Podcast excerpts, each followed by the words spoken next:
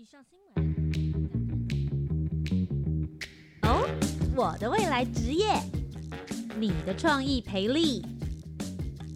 我们的公共参与，一起迈向国际，壮游体验。你的青春，你的青年时代，这里是青年故事馆。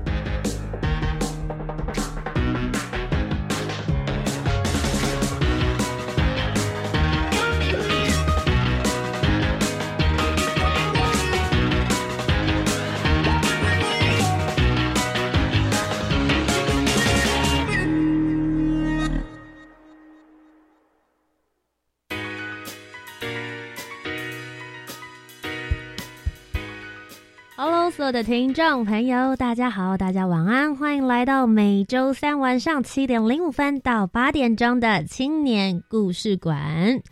我们常常说呢，青年到底算是什么样子的年纪？十八到三十五岁，正是大家探索这个世界、探索自己最好的时机点了。图杰，我本人呢，现在哈哈。虽然有一点压底，但依然还在十八到三十五岁的青年区间。究竟在这个年纪的我们，最喜欢做些什么样子的事情呢？我想，旅游跟探索世界是很重要的一个环节，同时对我们的生活也可以丰富一些些。今天呢，由教育部青年发展署所推广的青年壮游点的计划，我们又要带大家出去玩喽。这一次呢，带大家到的地方是比较不容易到。必须要搭船或是搭飞机，也就是台湾的这些离岛了。今天带大家去的地方呢是澎湖跟马祖，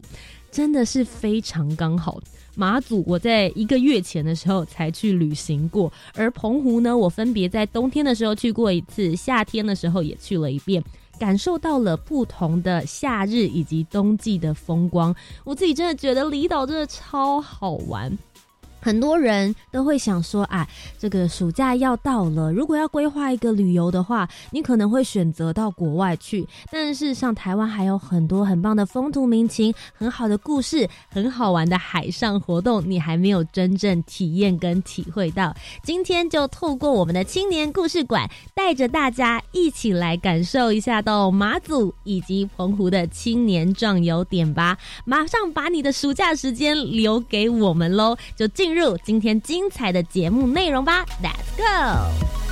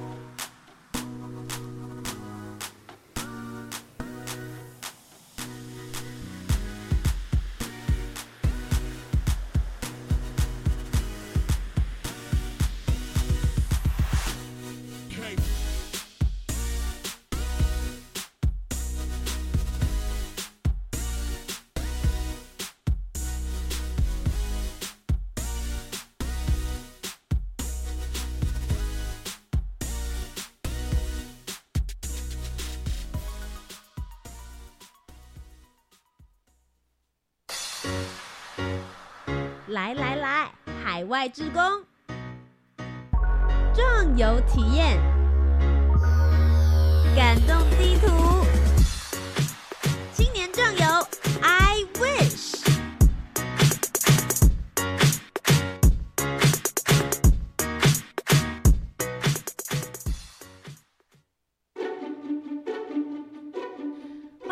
由教育部青年发展署以及教育广播电台所共同直播的青年故事馆，我是节目主持人涂杰。今天呢，我们要带大家到离岛去玩了。首先，在节目的第一段呢，我们要邀请大家十八岁到三十五岁的青年，我们一起来到澎湖吧。我们邀请到的是国立澎湖科技大学海洋油气系副教授兼主任，欢迎陈正国老师。大家好，我是陈正国。陈正国老师呢？我们会说，哎，叫老师，可是我们是要出去玩呢，这样子听起来有点硬。但是老师要带大家去澎湖看的地方呢，真的非常的特别，绝对是十八到三十五岁的青年会就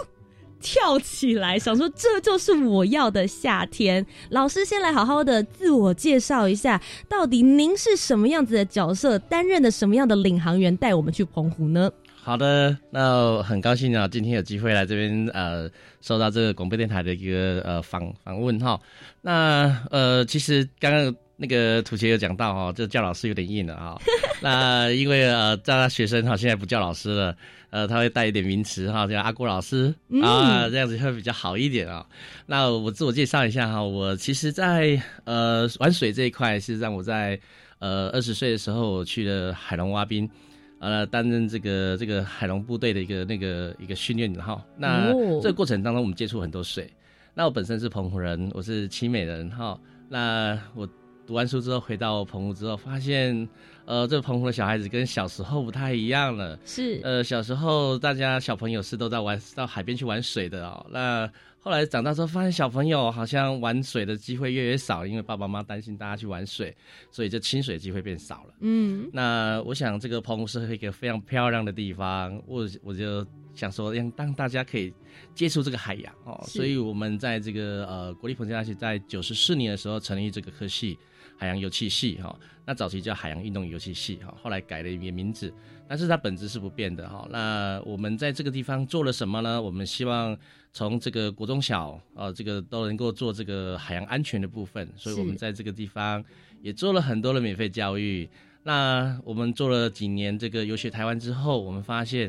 我应该把这个资源放远到全台湾来，让这个十八到三十岁的青年也能够慢慢的去了解到澎湖这一块，所以我们在这个地方创立了青年专科店。是。因为其实老师一直以来都是在教育啊、训练这方面，可是青年壮游点其实它的算是我觉得门槛来说就变得比较稍微低一些些。也就是说，因为教育可能是他要，比如说，不论是入学或者他要报名，对这个课堂有兴趣，或者他刚好在这个部队里面，他才有机会可以去了解更深。可是青年壮游点是，只要你对这个区域，不论是你对风土民情、对于故事，或者是对于他这一边的这个。丰富的生态资源，有兴趣就可以来。那我想问一下老师，你自己本身刚刚讲你是澎湖人，是，但事实上你也呃有在台湾也执教了一阵时间，也有在这一边生活。你自己觉得为什么会鼓励十八到三十五岁的台湾青年可以到澎湖走一走看一看，到底有什么不同呢？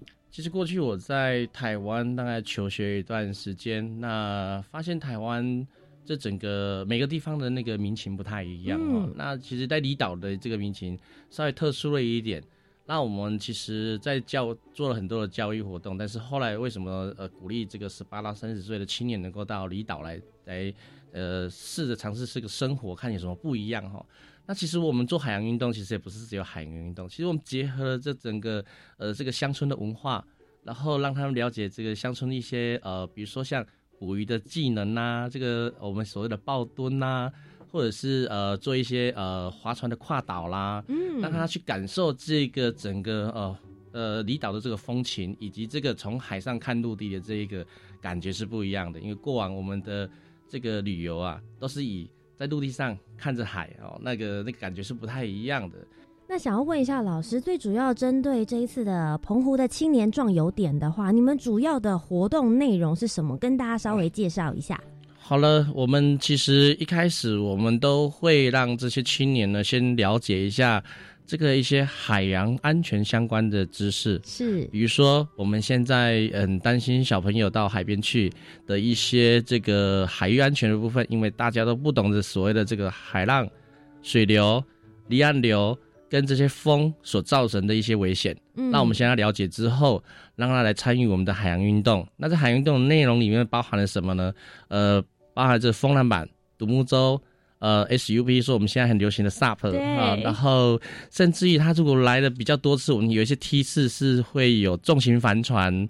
然后哦会有这个重型帆船会有一些所谓的这个跨岛岛际航行的这种一种一个内容。那这个事实上有时候他如果是单纯来的时候，他可能不来了解海洋的时候，可能这些个活动还会没有马上没有没有办法参与到哦。是所以以后他可能要来好几次才有办法，因为澎湖的水可以玩的内容实在太多太多了。嗯对，所以很多人会说到澎湖要玩跳岛航行，有可能参加了青年壮游点多几次之后，他就可以自己拿着这个搭着重型帆船，自己驾驶自己前往不同的岛屿。我想这个是一个很有机会的哈。不过能够自我航行出去的时候，可能需要一点时间呐、因为我们必须在这个过程当中，必须要去了解整个呃风向、水流及、嗯以及这个整个那个岛屿跟岛屿之间的一些。呃，暗记的一些暗礁等等的哈，都必须从海图等等的必须做一些学习。呃，但是我们初期来讲的话，我们就很鼓励小这些小朋友们、这些青年们能够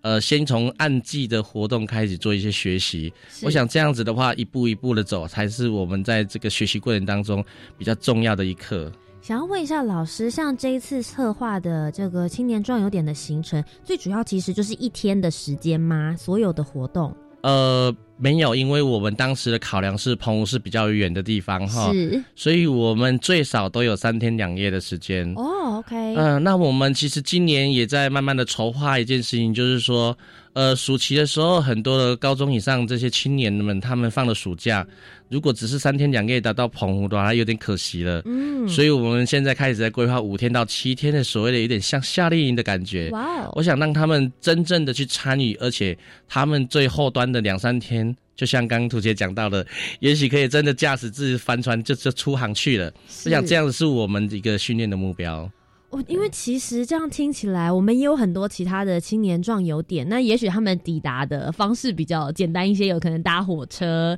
然后有的甚至就大家只要搭个什么客运或高铁等等就可以到。到澎湖，因为大部分人都是要搭飞机或者是搭船，可以更深度旅游的方式。想问一下老师，每一个梯次的话，你们限制的人数大概会在怎么范围呢？呃，我们目前因为是海域活动哦，所以我们限制的范围都在二十人左右，嗯，是二十人以内，因为这样子比较能够呃真正的有点深度教学哈，让他是深度的去了解整个呃文化啦、乡村的一些民情哦。那所以说这个人数的限制，我们大概都限制二十个人。那其中呢，这个二十个人的限制，其实我们今天要用掉很多的教练跟助教了啊、因为嗯海上活动呢，我们还是希望能够在一比五以下的一个比例，所以他二十个，我们至少都要请到五到六位的教练跟那个、哦这个救生员，对因为安全的部分是的安全的部分，对大。家玩的开心，然后也要非常在意自己的自身安全，希望也是可以平平安安的回家。是的，那是的想要问一下老师，其实事实上很多这个台湾的学子或是青年们就会有一个问题，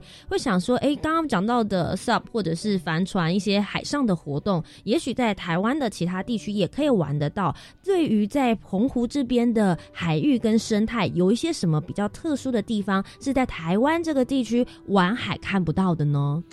我想每个地方这些活动哈都是呃都是非常多元的哈，每个地方都有它的特色。嗯，那如果你要我说澎湖到底有什么吸引力可以玩的这个 SUP，为什么不在别的地方玩，要到澎湖这个地方玩呢？就是说，当你在划船的时候，如果在划船这期间是可以直接看到水底的这些珊瑚礁，那是不是不一样的感觉呢？水有这么清澈？非常清澈，它可以看到两米半到到五米之间都可以看得到。这时候连呃水底的海鱼你都可以看得到，所以这个感觉是不一样的。嗯，那我们在很多地方在这做帆船航行的时候，事实上航行到大海的时候，就远远看都没有小岛了。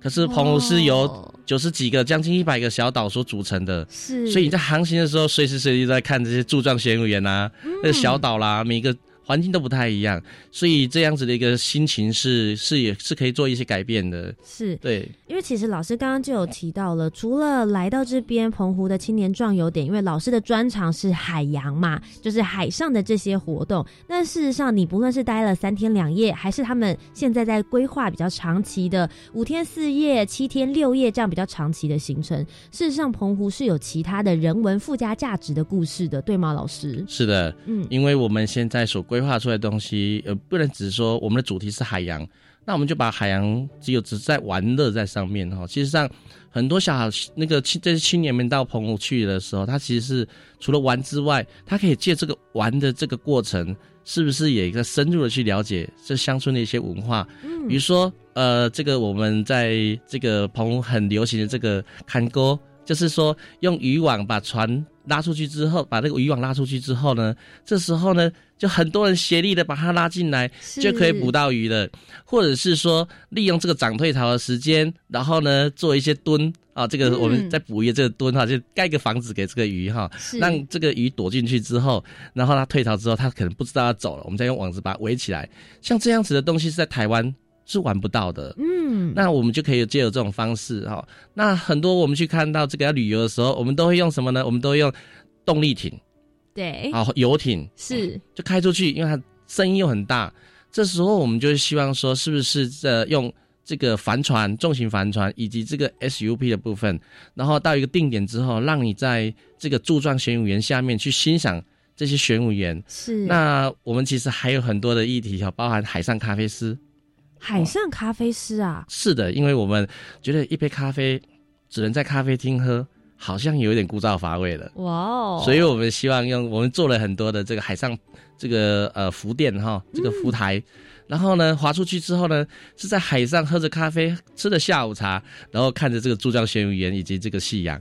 这个感觉是不一样的真的好美哦！光想象就觉得很梦幻。所以很鼓励大家到澎湖来。是，那其实老师刚刚有提到，像我之前去年夏天的时候，我也去了一趟澎湖，真的有体验到老师刚刚讲的，就是我们自己堆一个墩。我觉得这真的就是海洋生活在这边的居民的智慧。我自己那个时候觉得好讶异哦，原来有这样子的方式，也不破坏大自然。然后一个很 natural 的方法，我就觉得真的这个很值得大家可以好好的去感受跟体验。可是，在澎湖其实应该也有很多所谓的这个岛上面的历史或者是人文故事，也一样可以跟这些青年们做分享，对吗？我想我们每一次的规划都会不太一样哈，嗯因为我们每次规划的岛屿都也也都不太一样。是，呃，比如说在这个澎湖的这个南海的部分，就有所谓的铜盘湖景、望安七美。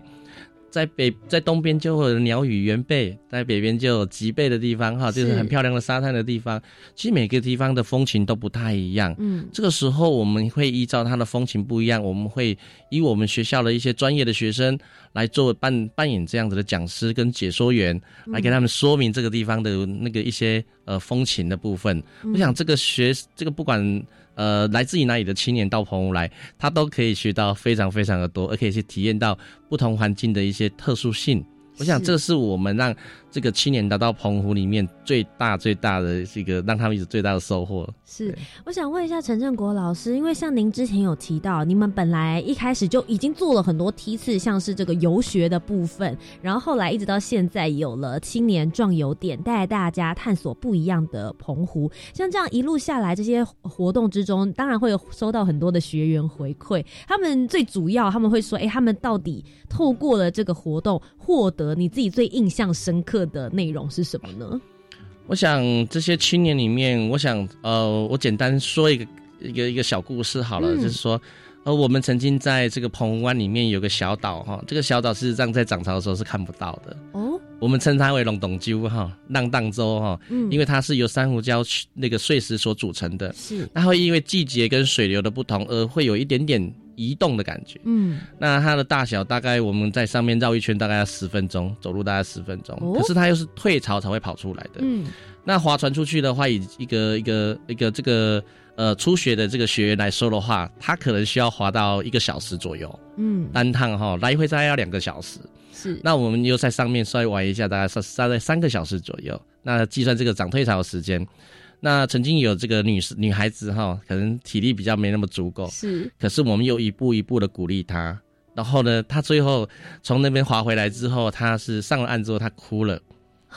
哎呀，哭了我就很担心啊！这我是不是我也没有折磨你、虐待你？你怎么哭了？后来他跟老师说：“老师，我真是太感动了。我这一辈子可能这是第一次，也许是最后一次。我可能没有来到澎湖，我可能这辈子没有机会做这种事情。是，所以他就非常的感动，然后邀集很多很多的学弟妹。结果后来他隔年又来了，嗯，对，所以他邀请很多他们的同学等等的来参加我们的活动。所以这个时候我就觉得说。我们真的，我们真的把我们这个呃澎湖这个地方最好的东西给他们了，所以也让这些青年能够做很好的学习。那我想这个过程里面是很难用言语去形容的哈，就是说我我有曾经做过这件事情的时候，他其实点滴在心头了，那对他未来的成长，我想是有帮助的。是，那听到这边之后，大家都觉得说好，可以准备好行囊，大家订个机票，赶快去澎湖吧。老师在这个这个单元的最后呢，是不是可以先提醒一下大家，你们接下来所开放的青年壮游点的梯次大概在几月份？然后，并且他们要到哪里才可以找到这些资讯呢？好的，呃，在这个给大家资讯之前呢，我先给大家一个呃不同的想法哈。很多人到澎湖来会觉得澎湖很热哈。那我觉得这是全台湾都很热的哈。那因为到澎湖之后，大家是争取时间呐哈，从早上玩到晚上，所以呃没有休息时间的，所以你会发现说中午时段是很热的。是这种时段在台湾我们是躲在家里面的，对。可是到澎湖去，我们在争取时间到处去玩。所以以后我们对澎湖的行销不要说它很热，是因为你在很热的时候出去的哈。那跟着我们的活动的时候，我们的活动通常都会比较呃比较选择性的时间，然后我们爱戴这个大自然。然后呢，我们会在这个比较呃不热的时候呢出去玩。那我们也鼓励大家，诶，尽量不要去擦防晒油下水，是因为对这个整个海洋生态是有影响的。嗯，所以我们就鼓励大家去穿着一些这个呃这个呃水母衣水母衣啦，防晒的这个衣服啦。我想这样子戴戴帽子啦，这样子可能就可以了哈。是。那我想这个。我们目前的规划是在这个七八月的时候，我们会进行这个这个活动。是，那我们这个活动的内容，我们很快就会把它放到我们青年署的网站上面去。是，青年署网站上面有一个离岛，那离岛只有两个地方哈，一个是我们澎湖，一个是金门哈。那我想这两个地方都可以参考参考，因为毕竟两个地方的文情那个风情不太一样。是，那如果大家很喜欢玩水，我想就关注一下我们这个网站，我想会有很好的一个活动出来给大家参考。好的，今天再一次非常谢谢陈振国老师来到我们的节目当中，谢谢谢谢大家，谢谢。那我们稍微休息一下，等一下继续回到我们的青年故事馆，接下来带大家去另外一个离岛的青年壮游点马祖喽。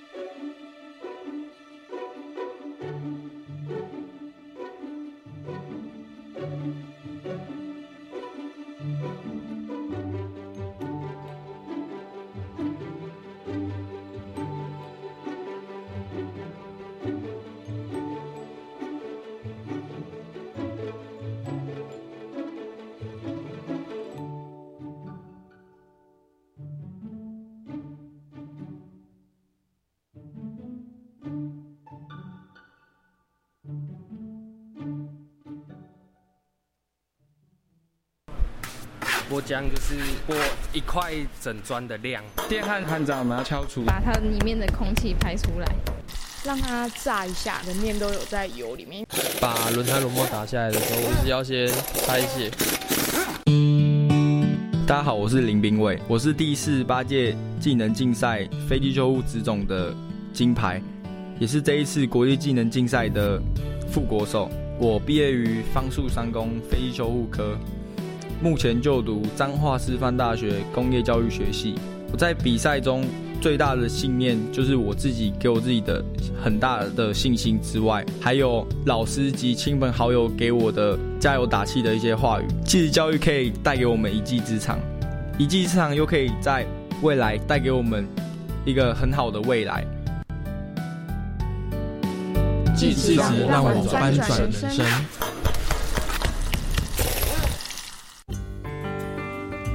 轨训练旗舰计划现正热烈招生中，让您在学期间同时兼顾就业，还享有学费补助及训练津贴，毕业立即就业，成功接轨职场。欢迎二十九岁以下青少年踊跃报考，详情请上网搜寻台湾双轨，或洽零二八九九五六三九九转一二六五。以上广告由劳动力发展署北基宜花金马分署提供。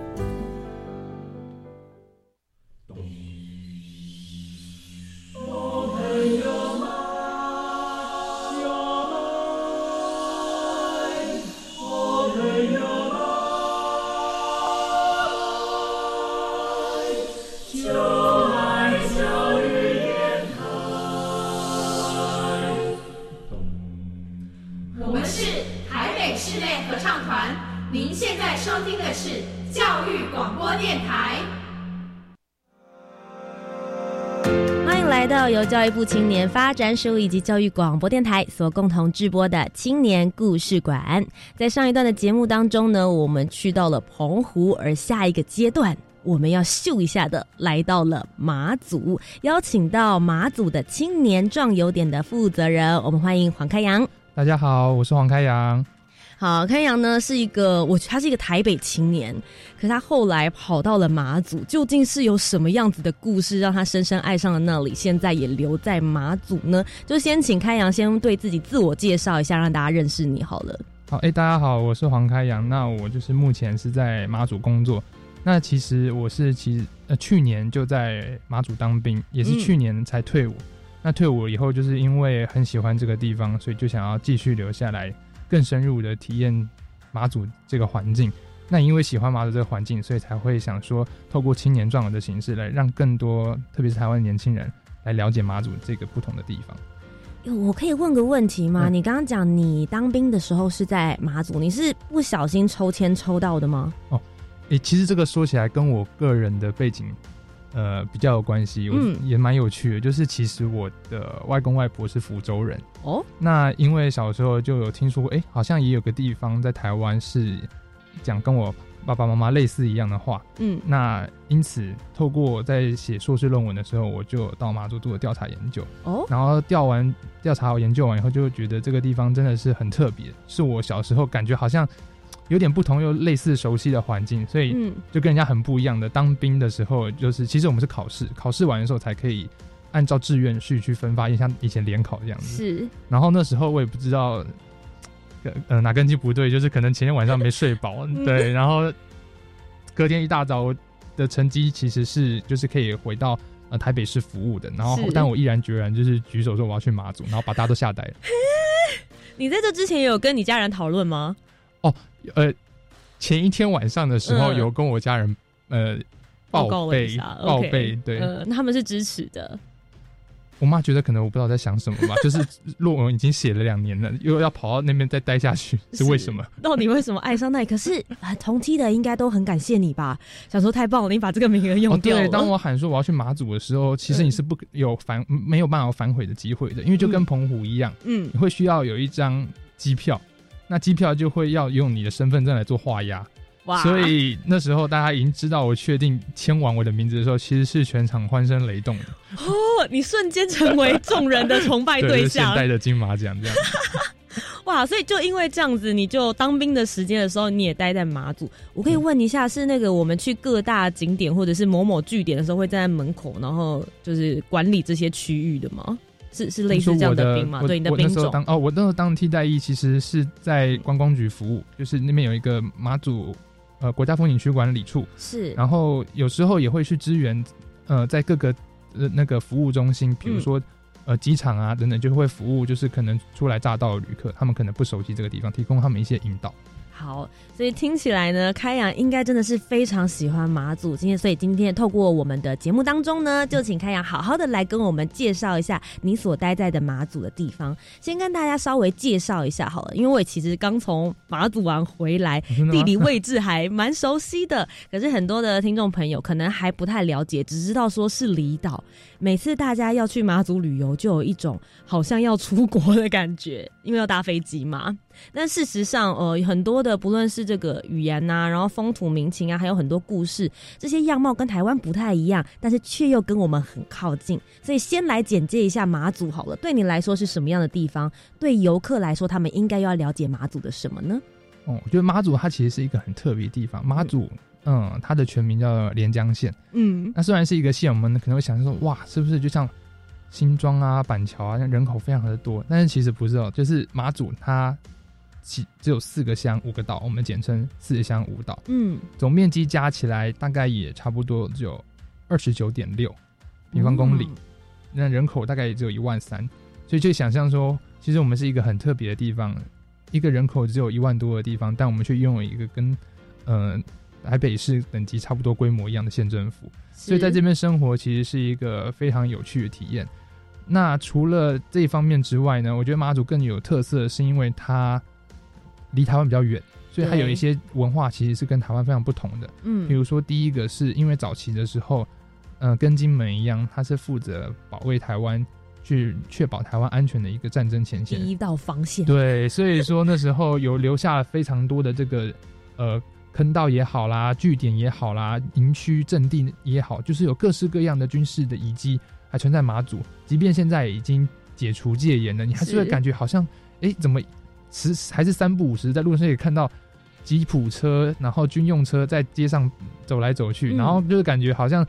对居民来说已经是一个非常稀松平常的事情，跟军人为伍。嗯，这是我觉得在台湾可能大家没有办法想象的。第二个是比较特别的是，马祖它其实比较靠近的是呃福州这个地方，嗯，所以他们讲的话是马祖闽东话，也就是福州话。嗯，那呃建筑的形式也是比较偏向。福州的这种烽火山墙，就是两边的屋檐会高出房子的本体，是像一个 M 字形一样的一个很特别的建筑。然后我们吃的东西也很特别，因为福州人很喜欢用一个东西叫做红曲，那红曲它就会可以在冬天的时候把它酿制成那呃那种叫做红曲酒。哦，对对对，那它很适合加在料理里面。那冬天的时候，其实也是早期马祖渔民。捕鱼的时候，因为天气很冷嘛，对，老婆都会帮他们在就是讨鱼讨海之前呢，就是会先热一杯红酒，然后请他们喝，然后或者是甚至很特别，是女生坐月子的时候也会喝这种红酒拿来补红曲酒来去补身子的。嗯，那现在的话，在马祖去玩的时候，它这种特色也是融入在当地很多一些料理，比如说。呃，红糟炒饭啊，老酒面线啊，等等，这都是马祖很特别的一个美食，也是代表马祖的一个很特别的闽东文化。嗯，那还有再来，我觉得马祖最特别的更是，呃，因为它的呃高度就是它其实比台湾本岛更北边一点。嗯，它所在的纬度其实以前跟我们以前地理课本常学得到的，比如说二十三点五度在北回归线经过了嘉义等等是不一样的。它所在的纬度是北纬二十六度。是，所以有一个非常，再加上因为它是个小岛，所以它的生态环境又是跟其他地方很不一样。比如说，呃，大家每次在春天、夏天的时候都会想要去看的蓝眼泪，或者是说因为呃军事的关系，有一些被野放在某些岛上的梅花鹿，然后或者是马祖自己本身这种北纬二十六度有一些特别的物种，比如说在嗯呃。每年的夏季的时候，会有一个红花石蒜跟红蓝石蒜，是一个非常特别的花朵，只有在马祖可以看得到。哇所以这些都是很多马祖也有不同的那种生态环境。嗯对，我自己其实在这一次去的时候，我是四月底去的马祖，然后我一直觉得四月底也差不多夏天该来了。我带了很多就是网红们可能会穿着那种无袖洋装，然后跑到了马祖去，想象中会有那种海岛风情，因为就觉得是岛嘛，完全没有去看它的纬度是真的比可能台湾或台北还要再高一些些。到那边之后真的是 四月底耶，海风是凉的。然后我就还蛮惊讶，就会发现说，哦，一样都是在就是台湾这个，大家会觉得说同一个区域，但事实上气候上面的话是很不一样的。那呃，最主要的话，我觉得就想要来问一下开阳，我其实去的过程的时候，你刚刚有讲到第一点，我觉得真的就是有军民一岛的感觉，再加上里面又有很多的标语，是不是到了马祖之后，真的会有很多人是特别为了这一些像是军事留下来的遗迹，然后可以好好的来探讨里面之前的这些历史故事。嗯，其实马祖我觉得它最大的军事特点就是坑道，在嗯。对，因为在马祖它可以说是嗯，应该是全世界坑道密度最高的地方哦。那而且马祖的地形很特别，它基本上就是要么就是很高的山，要么就是分布在每一个就是村落湾澳村落里面两边的一个小港口。嗯，那它都是有很多不同各式各样的坑道，有些坑道它可能是挖通整个山脉，那是以前作为据点、阵点、阵地之间联络用的。那有些它可能是从山脚挖到海边，嗯那可能是据点，它去为了守备，防止敌被轰炸的时候没有办法去对对外面做反击用的。嗯那还有一些可能它甚至是直接就是在海边挖，然后挖灌整个那个山脉，然后让海水能灌进来，它是里面藏了一些登登陆小艇去做，甚至是对外打击用的。所以这种坑道形式它非常的多种，然后让大家我觉得也很值得来体验的地方，就是因为现在开放观光以后，也变成了各式各样不同的设施，比如说可能有一些因为它的温度非常的适合，湿度也中年的是湿润，所以它很适合放马祖特色的高粱酒，哦就变成储酒之用。嗯。然后还有一些呢，可能它已经转型改建成为青年旅馆，让大家可以体验过去的那个战时的时候那种风光，甚至还有行军床可以让你睡觉，在睡在据点里面。那更有甚至很特别的，比如说像刚刚提到的那个呃挖空，嗯海水让海水灌进来的坑道，那因为它现在也是当做开放观光使用，那在夏天的时候就变得很特别，是因为它可以就是避外避外面的阳光，所以说这个季节刚好就是适合透过划船来观赏蓝眼泪最好的时候。嗯，所以这些都是很特别的。又像比如说有一个坑道，它呃在被发现的时候是位在一个妈祖巨神下的山脚下，嗯所以当地居民也很有创意的，在隧道坑道的出口去放了一个轿子，所以你出了坑道的时候，呃，一方面在感受那个过去就是军事的风情。然后一方面你走出来发现哦，原来你在妈祖的脚底下也可以保平安，所以这是一个我觉得妈祖非常有特色的地方。那其实这些军事的那个体验呢，我都觉得是在台湾难以想象得到的，所以我觉得是妈祖特色所在。刚刚其实开阳讲的几个比较大特色的，我自己也都去试，包含在那个妈祖妈祖巨神像下面的那个愣教咖，嗯它其实进去里面之后，真的是有被规划的，里面有放了很多以前的一些照片啊，你可以从里面回顾很多的故事。在北海坑道里面摇橹看蓝眼泪，我也有去，你都猜对了 对啊，就觉得天哪，真的很美。所以其实这一次呢，我们想要来跟大家介绍的马祖的青年壮游点，我们最主要是希望能够给十八到三十五岁的青年一个机会，来好好的认识一下马祖，它跟你。在课本里面看到的也许不太一样，跟你想象中的很硬的军事又不太相同。也想先问一下开阳，所以这一次最主要你们所推行的青年壮游点的计划的话，是在哪一个岛上的哪一个区域呢？哦，我们目前推行的话，刚好提到马祖分成四乡五岛，嗯那现在我们青年壮游点所在推动的地方呢，就是在马祖的政治跟经济中心的南竿岛。是，那我们所规划出来的体验路线呢，主要是在南竿岛的南方有一个村落叫做仁爱村。嗯那在仁爱村很特别的地方就是它有呃刚刚提到的这个海底的这种坑道，嗯那就是北海坑道。那它在它的对面呢，也拥有了一个当时候其实是火炮威力可以去压制整个南竿岛到另外一个岛叫举光岛的的这个很大型的一个据点，叫做大汉据点。嗯，那在北海坑道跟大汉据点的后面，它有一个山脉，是以前呃国军拿来作为炮阵地使用的。哦，对，那它被管制了很久，后来居民把它整理出来一个非常有特色的社区生态公园，叫做关帽山。那我们现在呢，马祖呃青年壮游点主要就是在规划以关帽山为主的这样一个小旅行，带大家透过各种不同的方式，比如说地质或者是植物，或者是介绍军事的呃以前的一些呃有趣的小故事等等，让大家更深入的去定点的了解一个地方所发生的一些时代下面的一些故事。嗯，所以其实这个青年壮游点的计划最主要应该不会一天就结束了吧？你们是规划多长的时程？哦，我们目前的规划都是规划两天一夜的时程，因为大家难得来到马祖嘛，是，所以有机会当然也希望大家能够深度的慢慢的去体验。是因为其实到了马祖之后，我觉得像一般旅客，像我们这种散客去，会很难去了解到当地的一些故事。所以最主要，其实像跟着你们一起的话，你们可能会一路给他们讲解，然后也带他们看一看现在居民在这一边，包括你自己现在也算是居民嘛，长期待在那里，你们当地的一些生活风貌跟风光。我自己很好奇的是，因为我这次去刚好就没有去到关帽山，可不可以跟我们稍微聊一下你们这整个行程里面两天一夜有什么样子的特点？而这些所谓的台湾的青年，现在在听很多我们的节目的，应该大部分可能都是呃大台北地区的，当然可能也会有一些中部或南部跟东部的朋友，跟台湾这些不太懂马祖的同胞们讲一下，到底他们透过你们这一次的青年壮游点计划，可以多得到些什么？呢？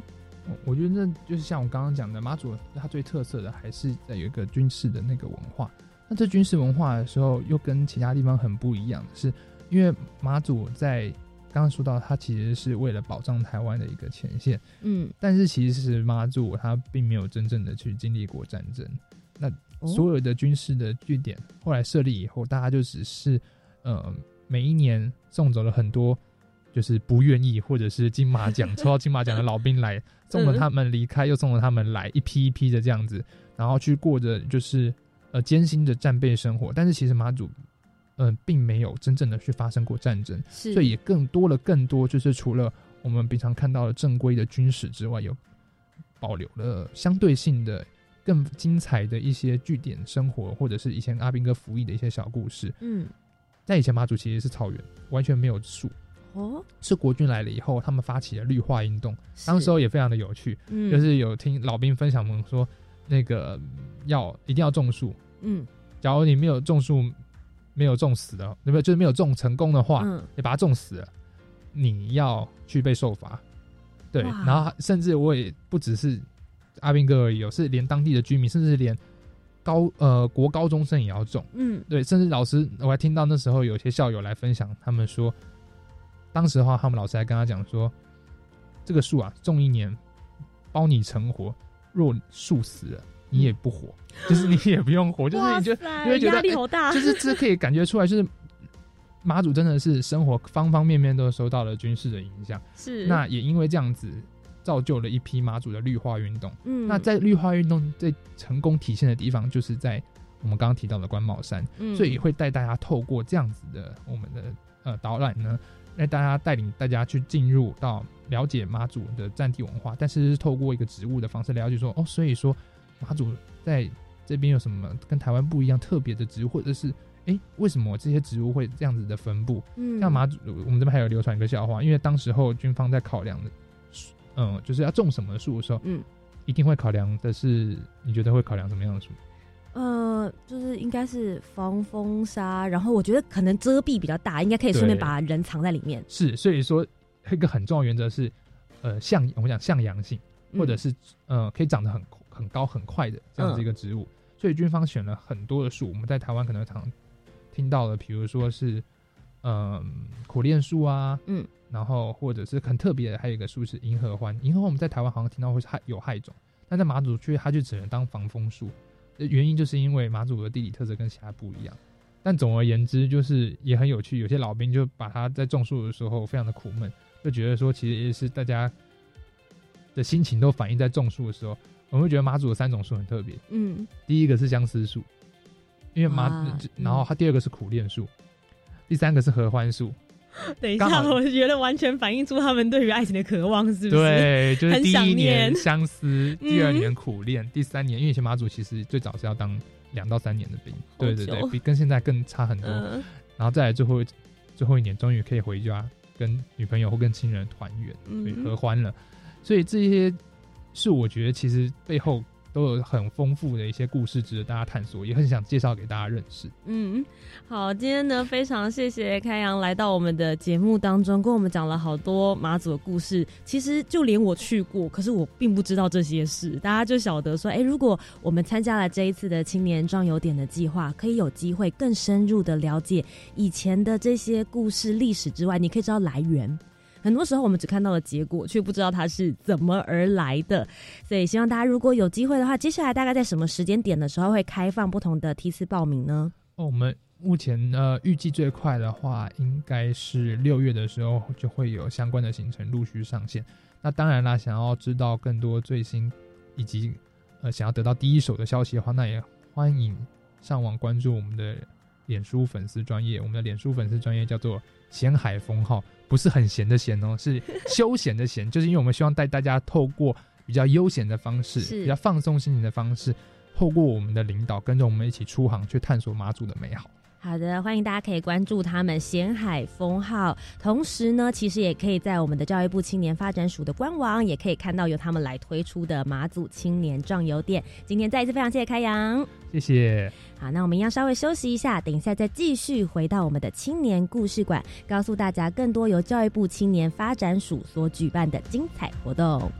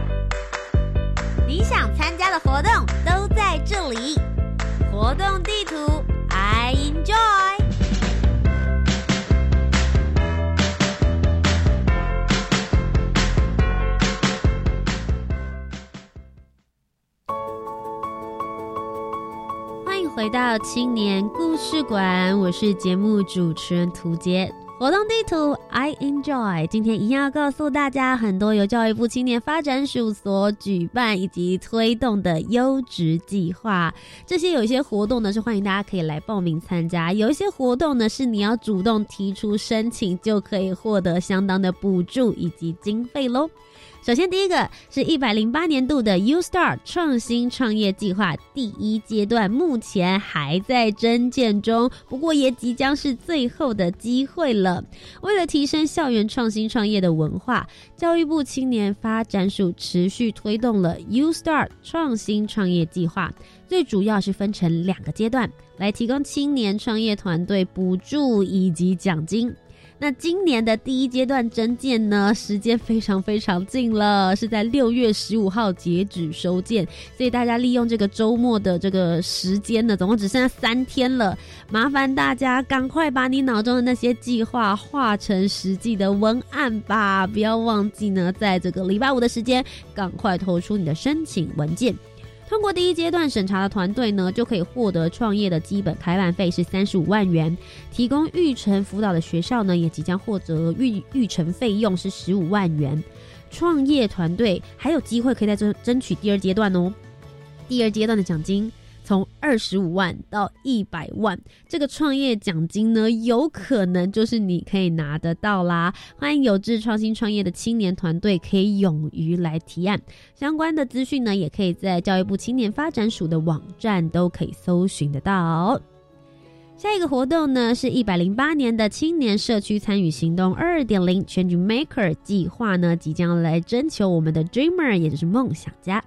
为了让更多关心社区以及社会议题的青年有机会可以深入在地，一百零八年青年社区参与行动二点零 Change Maker 计划呢，结合了非营利组织以及在地的青年团队，将带领青年，也就是我们所谓的 Dreamer 梦想家们，到不同的行动场域来进行一地的训练，透过参访、经验交流。导师以及课程的辅导，可以来引导青年认识地方的这些事物。在培训的过程之中呢，可以慢慢的去发想出你的行动计划，勇于投入开创在地创新与发展。未来将借由相关资源的协助，可以让这些青年们，也就是现在正在听节目的你们，逐步从 dreamer，也就是青年梦想家，我们会成为 actor，也就是行动者。来开始对于我们所关心的社区以及相关的议题进行行动，最后希望我们都能够成为 change maker，